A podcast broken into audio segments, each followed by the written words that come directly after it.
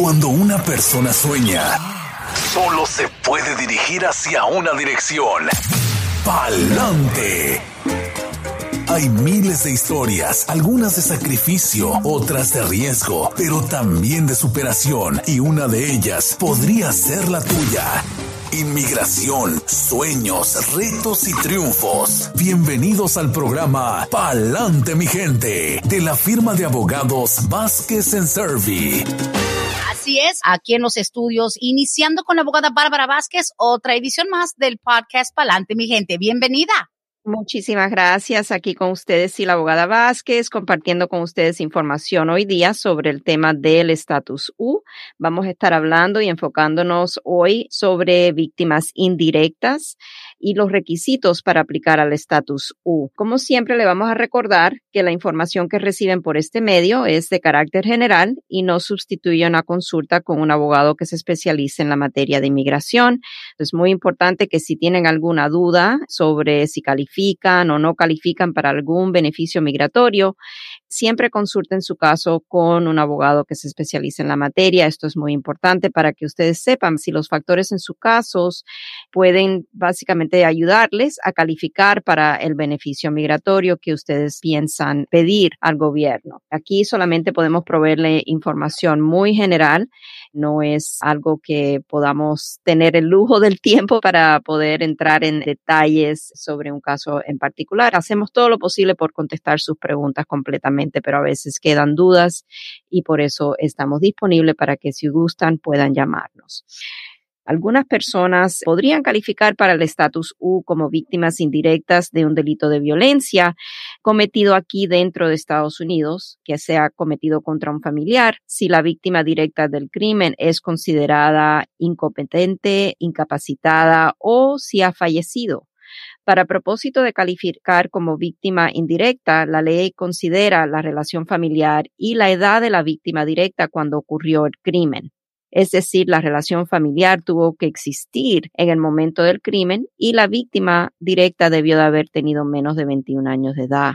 En casos donde la víctima directa falleció por causa del crimen fue víctima de homicidio involuntario o si la víctima directa es considerada incompetente o ha quedado incapacitada por causa del crimen, entonces los siguientes familiares podrían calificar para el estatus U como víctimas indirectas. Los cónyuges, por ejemplo, hijos menores de 21 años solteros, padres, siempre y cuando la víctima tenía menos de 21 años de edad. Los hermanos menores de 18 años de edad, siempre y cuando nuevamente la víctima directa tenía menos de 21 años de edad. En casos donde la víctima indirecta alega que la víctima es incompetente o está incapacitada y por ende no puede colaborar con las autoridades en la investigación del crimen, la víctima indirecta tiene que comprobar que la víctima no puede ayudar a las autoridades en la investigación del crimen dado a esa incompetencia o la incapacidad de la víctima. Para propósito de inmigración, un menor de edad es alguien que tiene menos de 21 años de edad en casos donde la víctima directa es menor de edad, si la víctima pudo hablar con las autoridades sobre el crimen el gobierno entonces toma la posición que la víctima directa no está incompetente o no fue incompetente, no está incapacitada por la edad, no solamente porque una víctima directa tenga menos de 21 años de edad en el momento que haya ocurrido el crimen, quiere decir que el gobierno tiene que aceptar el hecho de que por esa menoría de edad, para propósito de inmigración es menos de 21 años de edad, que la víctima no pudo colaborar con las autoridades simplemente porque era menor de edad. En esos casos siempre hay que argumentar específicamente si la persona tenía menos de 18 años de edad. Siempre los abogados vamos a hacer el argumento que dado a la edad de menor de 18 años de edad, que usualmente en Estados Unidos eso es lo que se considera generalmente la edad de mayoría. Inmigración tiene otra definición, pero aquí tendríamos que argumentar y comprobar que legalmente la víctima estaba incompetente en el momento de que ocurrió el crimen para poder ayudar en la investigación del delito. Y es en esos casos donde el padre, por ejemplo, de un menor de edad, tendría que comprobar que efectivamente fue el padre quien cooperó con las autoridades en la investigación del crimen por la misma razón de que el hijo estaba incompetente dado a la edad de menos de 18 años de edad. El gobierno nuevamente no tiene que necesariamente aceptar ese argumento simplemente porque la víctima tenía menos de 18 años de edad cuando ocurrió el crimen, pero es algo que vamos a argumentar, vamos a proporcionar evidencias al gobierno que apoyen el argumento que fue el padre y no el menor quien dio partes a las autoridades y quien fue la persona principal en cooperar en la investigación del crimen. En todo caso de estatus U, la víctima directa o indirecta tiene que comprobar exactamente eso, que cooperó con las autoridades en la investigación del crimen y que sufrió un daño físico o psicológico sustancial. En casos donde hay una víctima indirecta que es ciudadano estadounidense. Y esto se da usualmente nuevamente cuando hay, por ejemplo, un niño que ha sufrido un crimen de violencia aquí en Estados Unidos. Entonces, siempre y cuando se pueda comprobar que esa víctima indirecta estaba incompetente o incapacitada para cooperar con las autoridades, entonces podemos avanzar el argumento de que el padre debe de calificar como víctima indirecta en el caso para ser elegible al estatus U.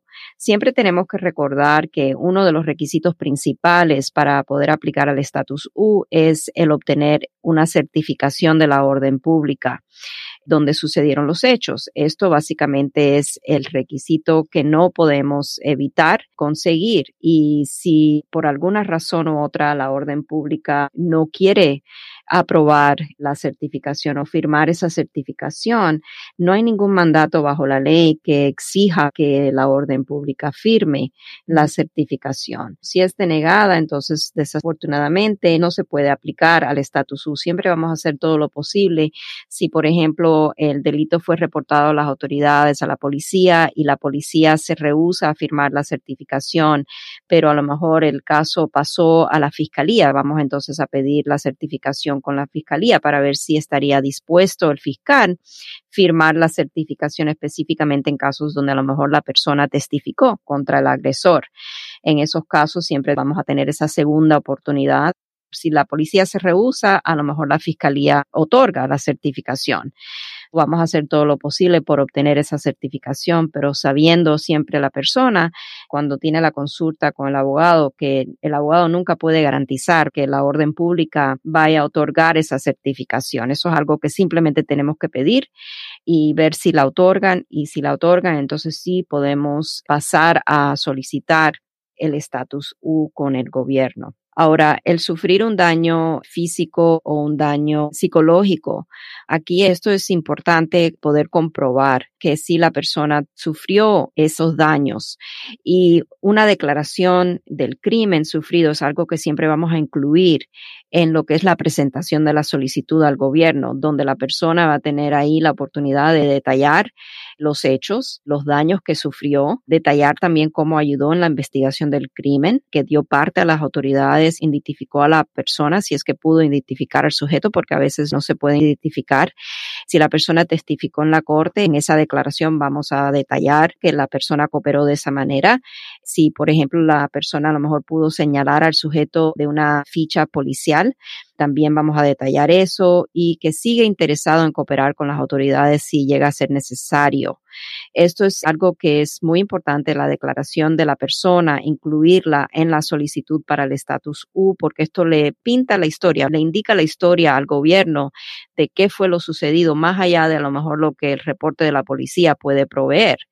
También recordar que es muy importante que si la persona ha tenido alguna violación de la ley de inmigración, porque a lo mejor entró de manera indocumentada a Estados Unidos o a lo mejor cometió algún delito durante el periodo de tiempo que ha estado aquí, en esta declaración es muy importante recordar ser perdonado y expresar también remordimiento por cualquier delito o violación de la ley de inmigración. Si la persona ha sido rehabilitada por el delito, a lo mejor la persona tiene DUI. Es importante en esa declaración explicar cómo la persona ha reformado su vida, si a lo mejor asistió a clases de alcohólicos anónimos, incluir toda esa información para entonces que el gobierno considere que la persona se merita en la discreción del gobierno ser considerada una persona de buen carácter moral, a lo mejor pedir perdón por cualquier base de inadmisibilidad. Este punto es muy importante y no dejar ninguna piedra sin voltear cuando estén hablando con el abogado. Es muy importante explicar si, por ejemplo, trajeron a sus hijos de manera indocumentada a Estados Unidos, si hubo una declaración de ciudadanía falsa en algún momento, porque el estatus U es algo que muy ampliamente el gobierno puede considerar perdonar muchas bases de inadmisibilidad cuando la persona aplica al estatus U, pero la persona tiene ese deber de pedir ese perdón por esa base de inadmisibilidad para que cuando vaya a ser elegible para la residencia, para el ajuste de estatus, que no tenga esqueletos en el closet que no hayan presentado previamente. Queremos pedir el perdón de antemano de todas las bases de inadmisibilidad posible para que cuando lleguemos a ese punto de poder aplicar al ajuste de estatus, que ya todo esté claro, que todo se haya expuesto en la solicitud del estatus U en el paquete. Es muy importante esa conversación con su abogado, ser honesto si ha usado otros nombres, todo lo que a lo mejor lo mantenga despiertos en la noche, no poder descansar en paz porque está pensando en estas cosas. Es muy importante hablar con su abogado y expresar esas situaciones para que el abogado pueda guiarlo lo mejor posible y pedir los perdones necesarios. Siempre en Vasquez and Surrey le vamos a ayudar a hacer sus declaraciones. Si la persona no habla inglés, no puede escribir en inglés, etcétera, ahí siempre vamos a tener a alguien que pueda redactar una historia, la historia de la persona, lo ponga en un formato de poder notariar el documento, que sea una declaración jurada. La persona siempre va a tener la opción a tener esa ayuda de nosotros para poder hacer esa declaración completa y explicarle al gobierno cuáles fueron esos daños. Es muy importante si la persona, por ejemplo, también sufrió daños psicológicos, que a lo mejor no fue agredida físicamente, no fue llevada al hospital, no hay pruebas de esos daños físicos, pero sí existen daños psicológicos. En la mayoría de estos casos, lo que siempre se presentan es personas que viven con temor de salir a las calles en la noche porque a lo mejor el crimen ocurrió de noche. Tienen temor de salir de su hogar en la noche o siempre están nerviosos cuando están fuera por lo y estos son daños psicológicos. Es muy importante si la persona estuvo en terapias o está en terapias o está recibiendo algún medicamento por ansiedad o depresión a raíz del crimen. Poder presentar esas evidencias como apoyo en la solicitud de qué daño sufrió la persona. También a veces hay niños de por medio que han sufrido daños a raíz de haber visto un crimen y los niños son a lo mejor ciudadanos estadounidenses y los padres están afectados por los daños que los niños han sufrido. Todo eso lo estaríamos detallando en el paquete de estatus U que se somete al gobierno. Claro. Abogada, por ejemplo, y este escenario se puede presentar de miles de maneras y una de las que me queda clara y hace tiempo yo creo que se presentó, pero en el caso de alguien que no había escuchado otras ediciones anteriores del programa, en el caso, por ejemplo, una madre con sus hijos que dentro del hogar hay violencia. En este caso es una mujer que no estaba casada, es el padrastro, digamos, de sus hijos. Y esto fue hace mucho tiempo. El padrastro, digamos, el que fue novio en ese momento de la mujer, hubo muchos pleitos y como lamentablemente suele pasar, que hijastras y sobre todo adolescentes que no se llevan bien, no hay un respeto por el novio de la mamá hubo unos incidentes de violencia. Entonces, la muchachita en ese tiempo tenía 16 años, se peleaba con el padrastro, hubo un incidente con golpes y la muchacha se fue de la casa, se fue a vivir con una tía. Entonces, pasaron los años. Ese hombre, según la madre de la muchacha, sí, pues él fue el que provocó que ella se fuera de la casa. Él fue deportado. Ya después, por otros cargos no relacionados. En ese caso, es demasiado tarde que esa mujer que en ese momento de su vida que tuvo una relación con ese hombre, hubo un acto de violencia hacia su hija. Ahora consta la hija de 16 en ese tiempo, ahorita ya han pasado como cinco años. Ella es ciudadana americana, pero la madre es indocumentada. Y ella siempre me ha dicho, pero pregúntale a la abogada que en aquel incidente donde mi exnovio tuvo un pleito físico, golpeó a mi hija y se fue mi hija de la casa, yo me puedo amparar con eso, aunque A, la hija ya no vive con ella, B, el hombre fue deportado y es como indocumentado, pero ya no está en sus vidas. Lo que no sabemos es si la señora dio parte a las autoridades cuando ocurrió el crimen. Hubo un reporte de policía, pero como ya la muchacha no se presentaba a las audiencias, pues le retiraron los cargos supuestamente. Estaban investigando y no pasó nada. Ok, en este caso lo que cuenta es que en el momento de los hechos, la hija tenía 16 años de edad, era menor de edad.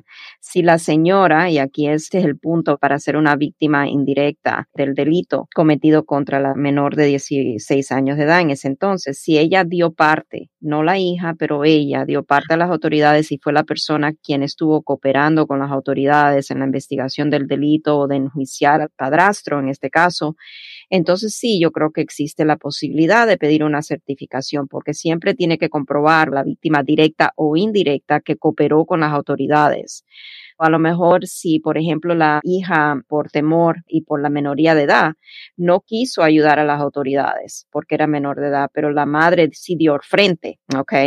Con la orden pública. Entonces, posiblemente, sí se puede pedir la certificación. Y siempre digo pedir la certificación porque es lo único que podemos hacer, es pedirla, explicar por qué la estamos pidiendo, quién fue la víctima, quién fue la víctima indirecta, por qué la madre estaría pidiendo ahora la certificación y ver si la orden pública estaría dispuesto a otorgarla. Si la otorgan, perfecto, entramos a aplicar al estatus U, pero si no, ahí quedó y mucho de esto va a depender en muchos factores, pero principalmente la orden pública va a ver, ok, bueno, sí, la hija tenía menos de 16 años de edad cuando esto ocurrió, pero ¿dónde figuraba la madre aquí? La madre dio parte a las autoridades, la madre en algún momento cooperó, vamos a decir, la hija no se quiso presentar a corte, pero la madre sí. La madre pudo haber respondido por la hija porque la hija era menor de edad, tenía 16 años de edad en ese momento. Exacto. Wow. Y como bien dice usted, tiene que ver con el seguimiento que se le dio, no nada más recordar que fuiste víctima de algún acto o fuiste testigo de un acto violento en contra de alguien, recordarlo años después, abogada, cuando no se tomó acción en el momento, es lo que puede perjudicar un caso. Exacto, y en este caso creo que cuando me estabas diciendo la historia, dice que la hija no se quiso presentar más a la corte y que por esa razón despidieron los cargos. Bueno, la madre se pudo haber presentado y a lo mejor el caso hubiese podido seguir adelante. Y yo creo que ahí es donde a lo mejor estaría la traba mayor en que la orden pública certifique que la madre cooperó con las autoridades, porque eso es lo que estaría certificando la orden pública. Cuando se pide una certificación, lo que estamos pidiéndole es que le expliquen en este formulario al gobierno, a USCIS, que efectivamente la persona que está pidiendo esta certificación cooperó con las autoridades en la investigación del crimen y que no se rehusó a cooperar con las autoridades y que podría o no ser necesitada en un futuro para continuación del delito. A veces ya el delito quedó, la persona nunca se encontró y ahí la orden pública tiene que marcar que no, pero no quiere decir que porque el agresor no haya sido enjuiciado o nunca hayan dado con él, que la persona no siga siendo elegible para que la orden pública firme esa certificación. Ah, definitivamente. Y estamos aprendiendo obviamente a conectar ciertos puntos. Por ejemplo, desde que se inició realmente el movimiento de la visa U, que para muchos dicen, wow, no sabía que al ser víctima de un asalto me atacaron, me dieron una puñalada, etcétera, puedo de pronto calificar para un ajuste migratorio. Ahora, la llave que abre todo es esa dichosa certificación. Y sabemos que en el pasado, abogada, hay gente que incluso hacen lo que sea con tal de conseguirla y dicen, bueno, si los abogados no pudieron es porque no están buscando tocar otras puertas. Es que no es cualquier persona la que lo puede firmar, ¿no? Porque sin eso no avanza el caso en lo absoluto. Exacto, no. Dentro de la orden pública de las estaciones de policía hay una persona específicamente quien está designada a firmar esta certificación y es a esa persona donde uno se tiene que siempre dirigir. Tenemos que averiguar quién es esa persona, dirigir la certificación, el pedido de la certificación a esa persona específicamente. Si a lo mejor no hay una persona designada, entonces sería el sheriff directamente a quien se le pide la certificación.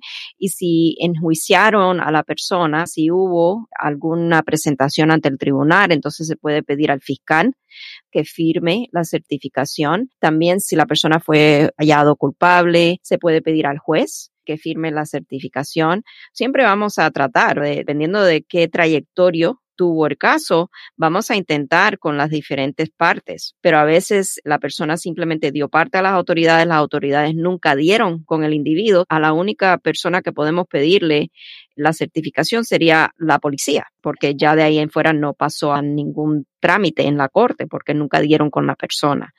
Y así tenemos muchísimos casos donde el agresor nunca fue encontrado, pero sí la persona cooperó con los detectives, cooperó con las autoridades, la persona sufrió daños y sí certifican. Mucho también tiene que ver, Brenda, con las políticas establecidas por los diferentes condados a veces ellos establecen sus políticas de que, por ejemplo, el caso necesita ser activo, abierto, todavía no puede haber pasado más de cinco años desde que ocurrieron los hechos. En la ley de estatus U no hay ningún requisito. El Congreso no impuso ningún requisito para que las orden públicas, si a lo mejor habían estos X factores, tienen que firmar la certificación. No, esto siempre a la discreción de la orden pública firmar o rehusarse a firmar la certificación. Pues bien, es que hay que entender también que, como dice, cada condado, digamos, tiene cierta soberanía en su criterio. Hay unos que no te firman nada más de cinco años, otros dicen, no, ¿sabes qué? Si no cuenta con X acción detrás de, porque no es nada más tener un reporte de policía. Obviamente la víctima de algún acto tiene que demostrar que esto le ha perjudicado su vida. Lo hemos hablado al cansancio. hemos tenido incluso abogada, no sé si recuerda, en una ocasión que un padre ausente dijo, mira, yo sé que mi ex mujer y mi hija están haciendo un caso de visa U, pero pues a mí nadie me avisó nada.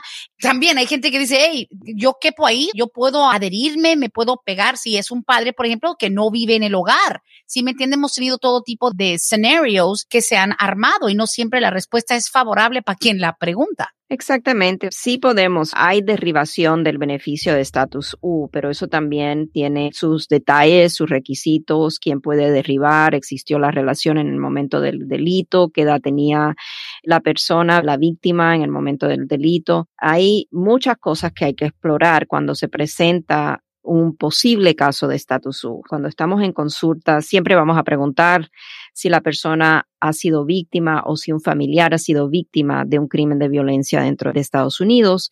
Y eso es para abrir la puerta a más indagación, para ver si la persona a lo mejor no califica para ningún beneficio migratorio porque simplemente no tiene los requisitos o porque a lo mejor necesita de un perdón y no tiene el familiar calificativo para poder ajustar su estatus o el proceso consular. Pero a lo mejor en ese historial, durante el tiempo que la persona ha estado aquí en Estados Unidos, hay algo que haya pasado en un pasado no muy lejano sobre un crimen de violencia y a lo mejor eso abre la oportunidad. Y siempre hablamos de la posibilidad, la oportunidad de aplicar al estatus U, porque sabemos que hay detalles como la certificación que pueden impedir poder aplicar. Pero a veces cuando es la única opción y el cliente está dispuesto a intentar pedir la certificación, lo hacemos, lo pedimos siempre y cuando el cliente esté consciente de que no podemos garantizar que la certificación sea otorgada.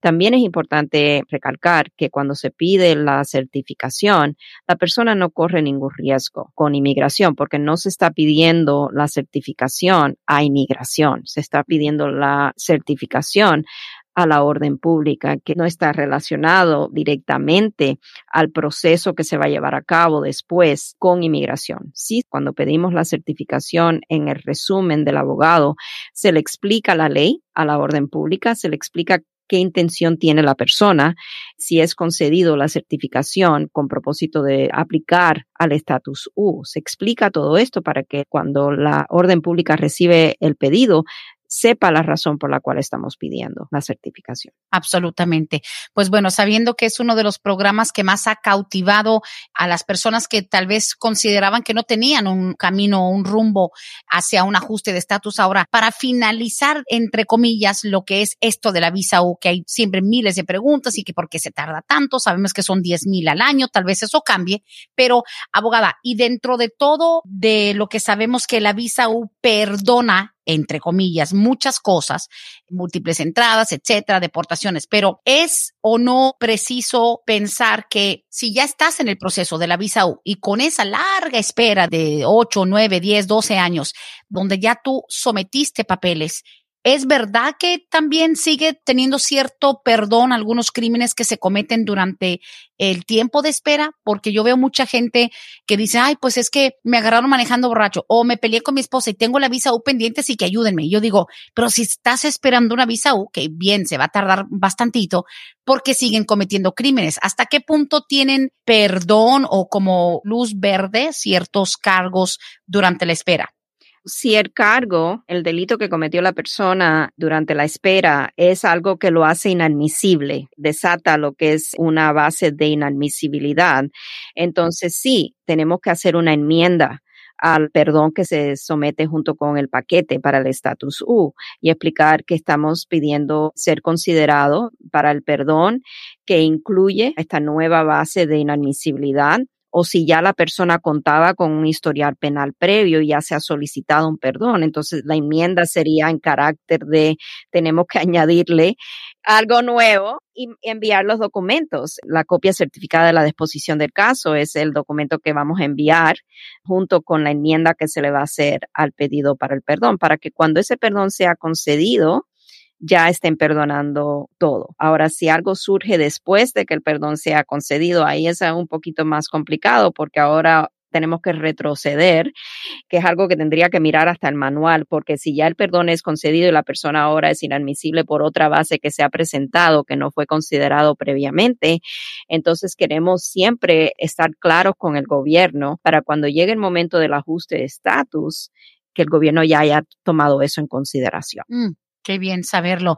Pero sí están preguntando, ahora, cuando se tiene un proceso de visa U y no son aceptados para la residencia, ¿son puestos en deportación o qué pasa después? Sí, la persona puede ser puesto en trámite con el gobierno. Se puede hacer una moción para la reconsideración de la denegación del ajuste de estatus. Aquí la persona está hablando que recibió su estatus U, si entiendo bien la pregunta, pero después cuando fue a ajustar su estatus fue rechazado.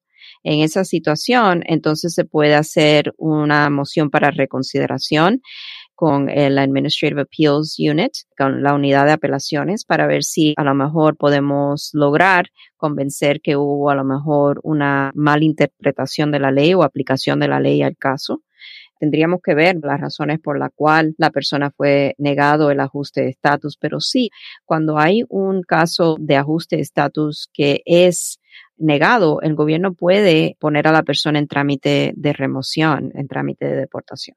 Ahora, yo sé que es abrir una caja de Pandora, pero maybe las dos o tres razones más comunes por las cuales a alguien le pueden decir, no, tú ya llevas X tiempo con tu visa U, but guess what? No calificas para la residencia. ¿Por qué los podrían rechazar?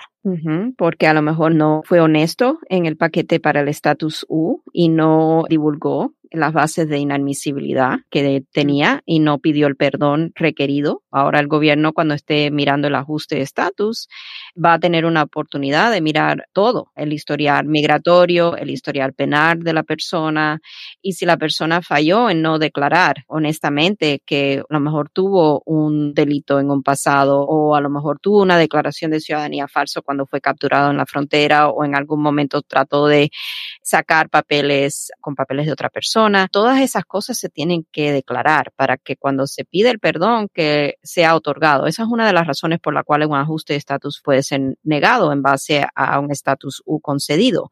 Otra puede ser, por ejemplo, si hubo un crimen durante el proceso. Después de ser otorgado el estatus U, la persona cometió un delito y ahora el gobierno puede decir usted no es una persona de buen carácter moral porque este delito que usted cometió después de haber sido concedido el estatus U primeramente no fue perdonado porque sucedió después de haber sido concedido el estatus U y ahora usted es inadmisible por ser una persona que no cuenta con buen carácter moral.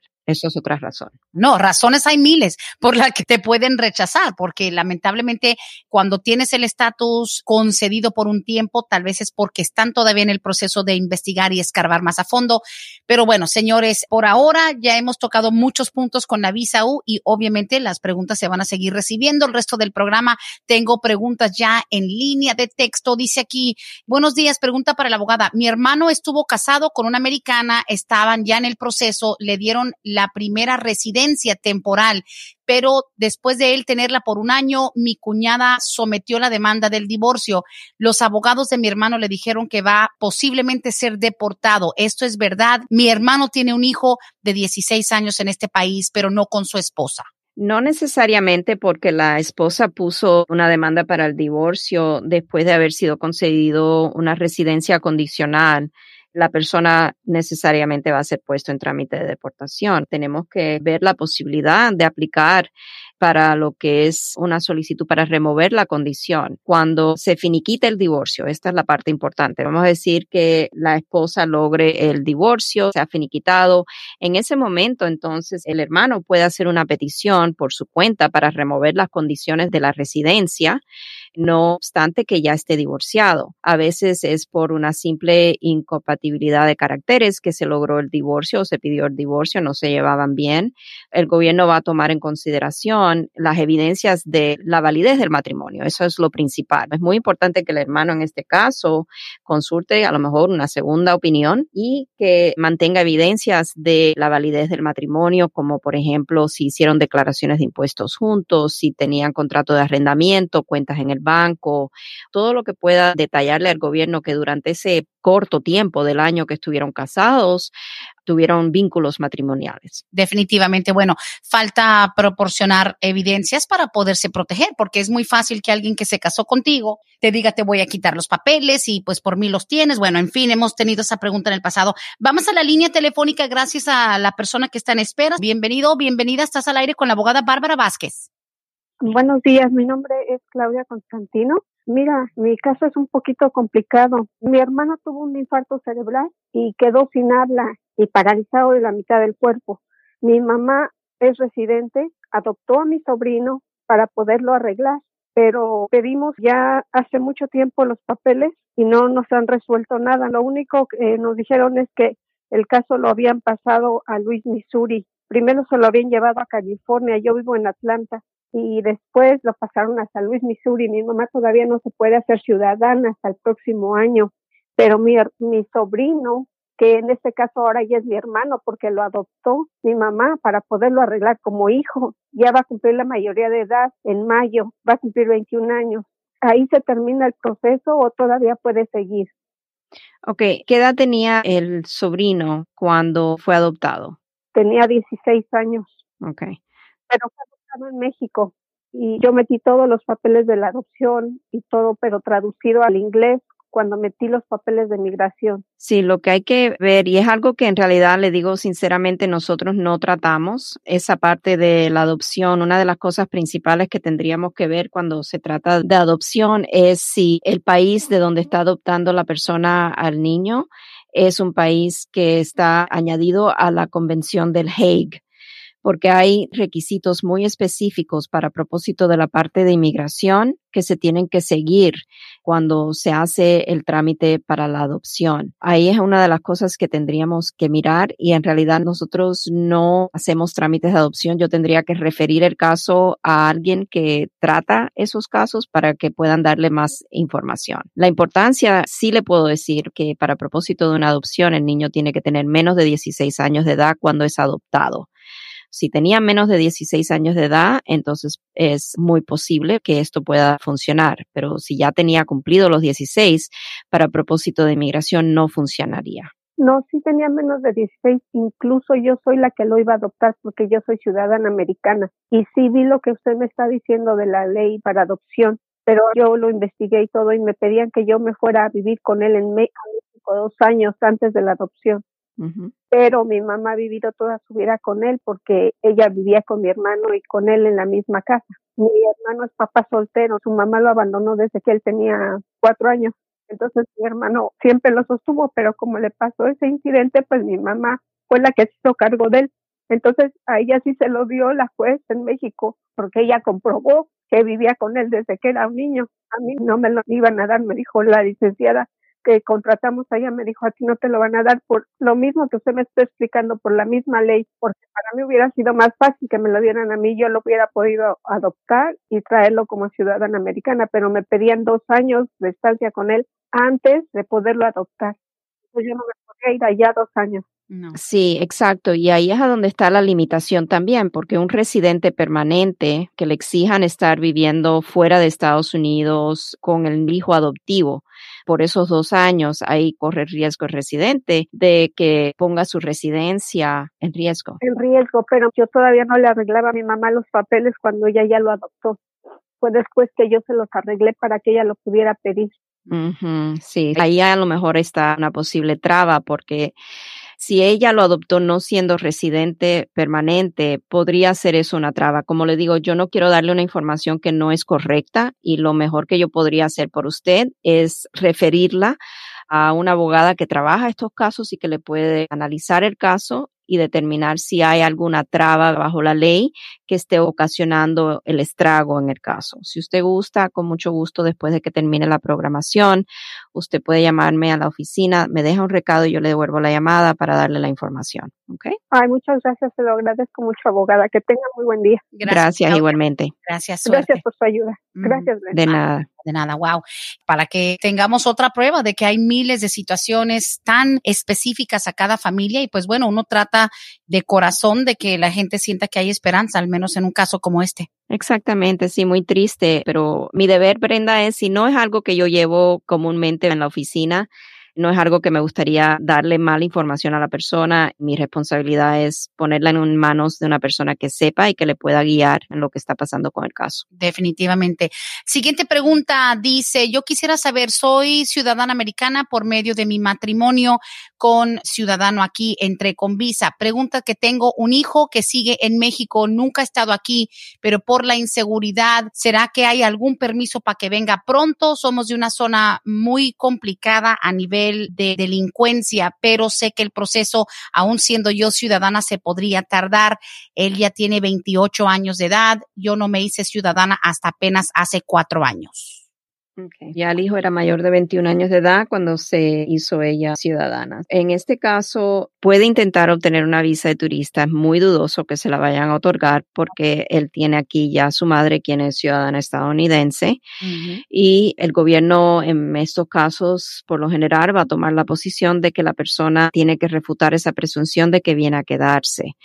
Lo principal aquí también sería ver, y pienso que no, por como ella hace la pregunta, si a lo mejor el esposo ciudadano y ella se casaron antes de que ese hijo cumpliera los 18 años de edad y si él a lo mejor hizo alguna petición familiar por él. Pero creo que la respuesta ahí es no, porque ella está indicando que ella nunca lo pidió al hijo y me supongo que tampoco el esposo de ella lo pidió, tal vez porque a lo mejor recién se casaron después de que el hijo cumpliera los 18 años de edad. Lo mejor que ella puede hacer es no dejar pasar más tiempo, en mi opinión, y hacer esa petición familiar, aunque sí el hijo va a ser sujeto a una lista de espera y sí va a ser demorado el proceso, sin duda, bien demorado. El tiempo va a pasar de todas maneras, Brenda, y es preferible hacer una petición que no hacerla para que en un futuro ese hijo pueda emigrar a Estados Unidos. Así es, ojalá que así sea. Dice aquí, buenos días, ¿cuánto se está tardando el consulado en dar citas para Ciudad Juárez? No sé si es el consulado o la embajada, esa es la pregunta. ¿Cuánto se está tardando el consulado en dar citas en Ciudad Juárez? Lo único que podemos decirle es que hay atrasos, no sabemos cuánto tiempo exactamente. Recién ayer estuve leyendo un artículo que fue publicado por CNN explicando los atrasos que hay a nivel mundial por lo de la pandemia. Yo creo que antes de la pandemia todo estaba marchando bien y reducieron de no sé cuántos, 200 y algo mil casos que fueron entrevistados a 290 y algo casos que han sido entrevistados desde la pandemia. Han habido atrasos. Lo que sí sabemos es que le van a dar prioridad a los casos que fueron cancelados, personas que ya tenían citas en la embajada cuando anunciaron lo de la pandemia esas personas deben de ser reprogramadas para sus citas antes de personas que todavía estaban en línea o en fila esperando una cita. Es lo mejor que le puedo decir. Tiempo exacto, imposible decirle porque ni el mismo gobierno sabe. Ni siquiera. Listo. Nos quedan todavía unos cuantos minutos. Dice, buenos días, quisiera saber, yo ya estoy esperando nada más mi ceremonia de ciudadanía, pero mi residencia se me venció hace como cuatro meses. No la renové porque estaba ya en el proceso de ciudadanía. Con mi green card vencida, ¿tendré problema cuando vaya a mi ceremonia? No debe de tener problemas. Si aplicó para la residencia teniendo más de seis meses o seis meses de validez todavía en la residencia, no debe de tener problemas cuando llegue al momento de la ciudadanía. La juramentación, porque dice que ya tuvo su examen. No dice, nomás dice que está esperando su ceremonia. Si está esperando la ceremonia, quiere decir que ya tuvo el examen y solamente está esperando que le den la notificación para que vaya a la juramentación. En ese caso no debe tener problemas. Ok, muy bien. Dice aquí, cuando el abogado de uno se atrasa en enviar pagos al National Visa Center, ¿hay algún perdón que hay que pedir? No es un perdón, siempre hay que mantener el caso abierto. Eso lo que requiere es que se haga un contacto. Usualmente se hace por correo electrónico con el Centro Nacional de Visa todos los años para que el caso no sea cerrado. Usualmente el Centro Nacional de Visa va a mandar un recordatorio eh, explicando que la persona tiene un año desde la fecha de contacto con el Centro Nacional de Visa o de haber pagado los cobros con el Centro Nacional de Visa. La persona entonces de a partir de esa fecha tiene un año para hacer contacto nuevamente con el Centro Nacional de Visa pero el abogado en realidad, por lo menos en nuestra oficina, no es el abogado que se debe de atrasar en hacer los pagos, porque el abogado no puede hacer los pagos sin la cooperación del cliente. El cliente tiene que hacer los pagos.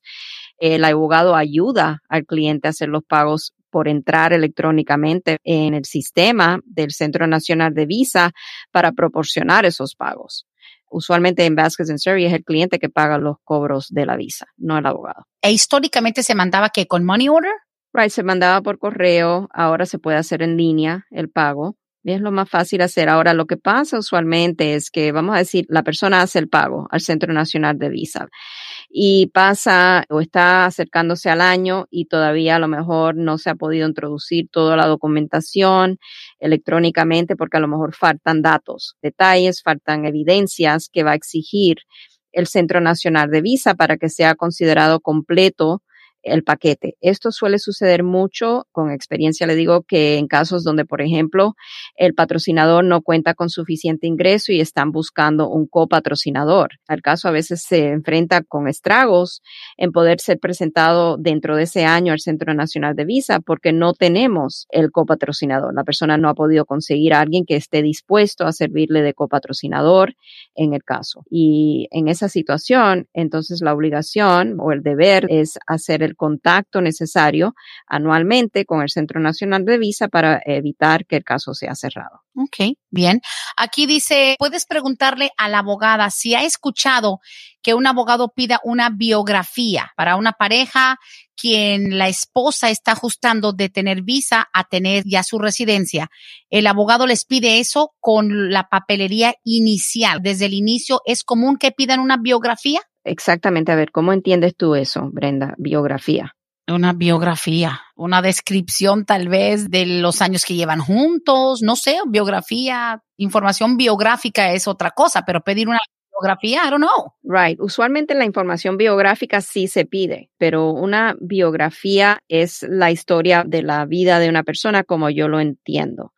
Tal vez si a lo mejor está pidiendo un perdón la persona por alguna razón, ya sea presencia indocumentada, ya sea por a lo mejor una representación falsa. En esos casos se pide una declaración de los perjuicios extremos que va a sufrir el familiar. Al cónyuge, por ejemplo, no le otorgan el perdón y la persona es deportada de Estados Unidos. En esos casos sí vamos a someter junto con la solicitud lo que es esa declaración jurada de la persona sobre los perjuicios extremos y a lo mejor ahí está la confusión, a lo mejor eso es lo que está pidiendo el abogado, no estoy segura. No le supo describir exactamente lo que iban a pedirle. Bueno, siguiente pregunta dice, yo soy ciudadana americana, estoy en el proceso ya arreglando a mi esposo. Nos dieron el perdón, pero cuando fue a la cita le dijeron que tenía 10 años de castigo. ¿Por qué hacen eso? ¿O se puede hacer algo para acortar el tiempo de espera? Ok. En este caso, lo que tengo que asumir sucedió y la persona siempre puede aclararnos es que se pidió un perdón provisional dentro de Estados Unidos por presencia indocumentada. La persona, el esposo declaró que sí, efectivamente entró de manera indocumentada o si entró con documentos, se quedó más tiempo de lo que le otorgaron, más allá de un año de presencia indocumentada. Es posible que esto haya sido así.